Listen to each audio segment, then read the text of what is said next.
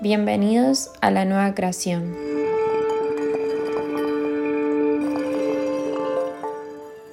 La herida planetaria.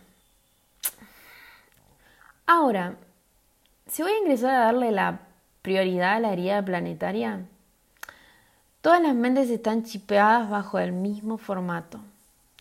¿Cómo se llama esa dinámica distorsiva? Miedo. ¿Miedo a qué uno diría? Miedo a ser libres. Aquí necesito que me prestes atención porque vivimos caminando por la vida a través de esos miedos. O mejor dicho, de este miedo. El tema que estamos bajo de un medio ficticio, instalado por un gran sistema galáctico que se dedicó, o mejor dicho, nos dedicamos hace eones, a que creamos tanto en esos miedos que hizo o hicimos que nos desconectemos de nuestra propia esencia. Y vivimos repitiendo los mismos formatos con diferentes escenarios y distintos cuerpos en todas nuestras vidas. Dentro de esta gran herida, un rol importante es tu conciencia. Sin ella, vives dentro de este planeta generando miles de conflictos e inseguridades.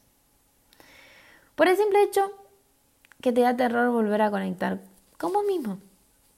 Lo peor de todo que la humanidad le tiene terror a conectarse consigo, pero no le tiene terror a un sistema que inconscientemente nos apaga todos los días. Porque así está formado. Entonces, te pido que me entiendas y logremos hallar, logremos conectar, por qué la humanidad le dio poder al miedo.